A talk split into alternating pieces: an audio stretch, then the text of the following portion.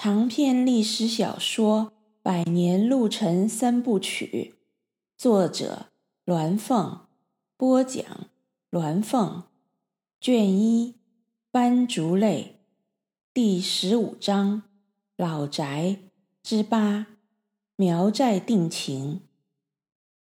就在修武乐不思蜀的时候，父亲托人带信来，要接修武回合江去。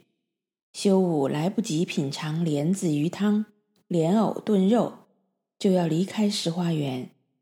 他去斑竹林里挑了些漂亮斑竹，做了些吹吹儿，准备带回去送给兄子和朋友。修武带着这些吹吹儿，穿着二婶给他新做的青色夏布袍子，清早跟着二叔离开老宅。做馆的教师。和二婶在大朝门口送他，笑眯眯朝他挥手。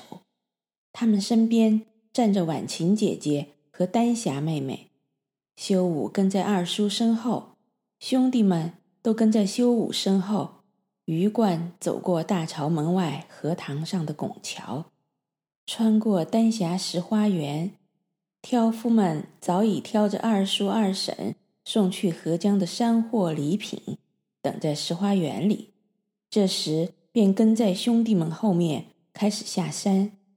修武回头，已经看不见那教师、二婶和两个姐妹，忽然眼睛就模糊了。他哽了哽喉咙，拼命忍住眼里的热流。兄弟们送他到山下瀑布，在新桥沟畔跟他挥手告别，个个都有点蔫头耷脑。修武挥挥手，赶紧转身，紧跟二叔两步，眼里的热流终于忍不住滚滚而下。二叔停下脚步，伸手牵住修武的手，慢慢走。到了大洞场，二叔带他去镇上饭馆吃豆花饭，麻辣鲜香。下午，他们就在大洞场码头坐上小木船。顺大同河进入赤水河，继续顺流而下，晚上就到了赤水县城。夜里又住在四叔家。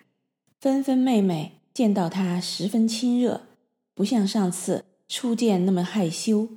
四婶见了他，却有点大惊小怪，说：“呀，修武黑了，像个苗子呢。”二叔和四叔。都看着修武哈哈笑，修武马上说：“我不是苗子，我是皇帝儿子。”二叔、四叔和四婶笑得更厉害，修武莫名其妙。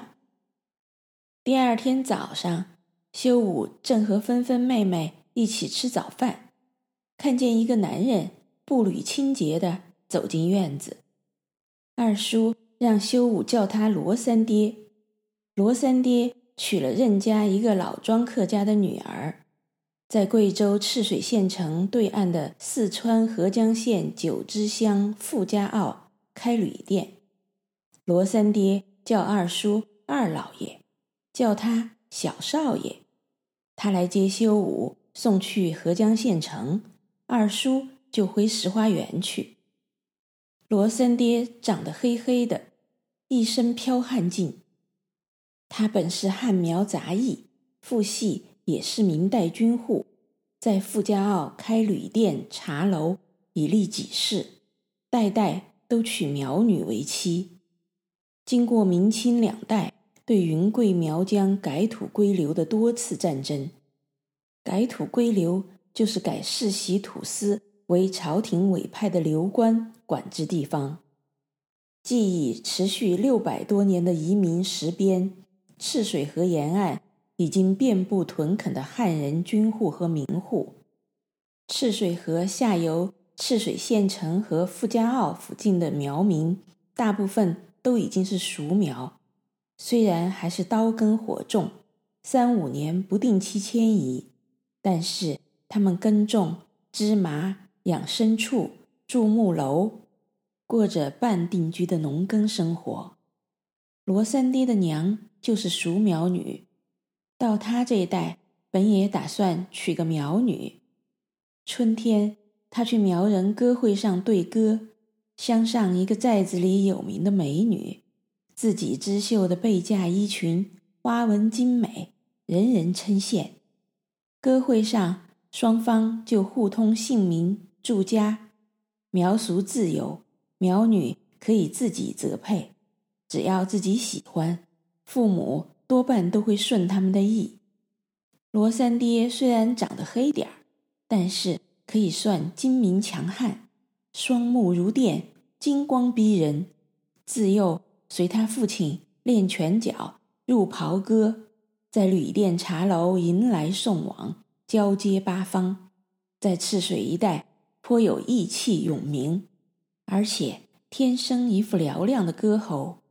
自从歌会上相中了，他就按照苗俗，带着朋友数次去苗寨拜访那位苗女。山地苗家住房是吊脚楼式的干栏式三层木楼，下层是牲口杂物棚，二层住人。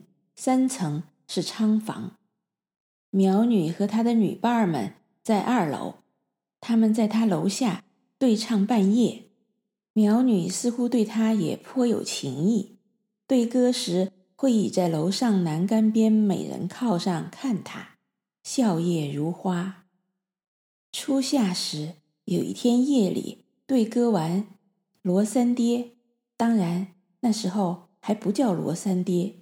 当时还是个十八岁的后生罗三娃，血气方刚，青春勃发。他没有和朋友们一起离开，而是伏在苗女楼下，待苗女送对歌的女伴下楼。女子们笑语晏晏，走远了。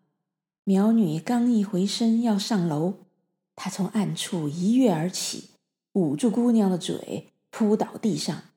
姑娘先是惊恐挣扎，她轻声哼着刚刚唱过的歌。苗女知道是她，便不再挣扎，用苗语叫她的名字，让她找人来提亲。苗寨里只有男子会学汉话，女子是不学汉话的。罗三爹的娘就是苗女，所以他能和苗女讲苗语。他满心欢喜，抱着苗女。就冲进旁边林子里，抵在一株大树干上亲热缠绵，终于按捺不住，把自己衣服脱了，铺在树下，再把苗女放倒。他热情如火，烧得那苗女也晕头转向，由着他把自己剥衣撩裙，竟成其好事。两个人通夜缱绻，到天光乍亮，他才依依不舍回去央人提亲。五天之后，等他备办求亲礼品，喜气洋洋带着提亲的长者再到苗寨，却发现姑娘已经被抢婚了。抢婚在各民族的初民时期都有，华夏女子也被以金蒙头、以绳捆绑抢过，最后遗留的出嫁盖头和红绸千金，就是原初抢婚的遗痕。但是。到了民国，苗家还保留着初民时期的传统，在他们看来，这就是婚姻的一种。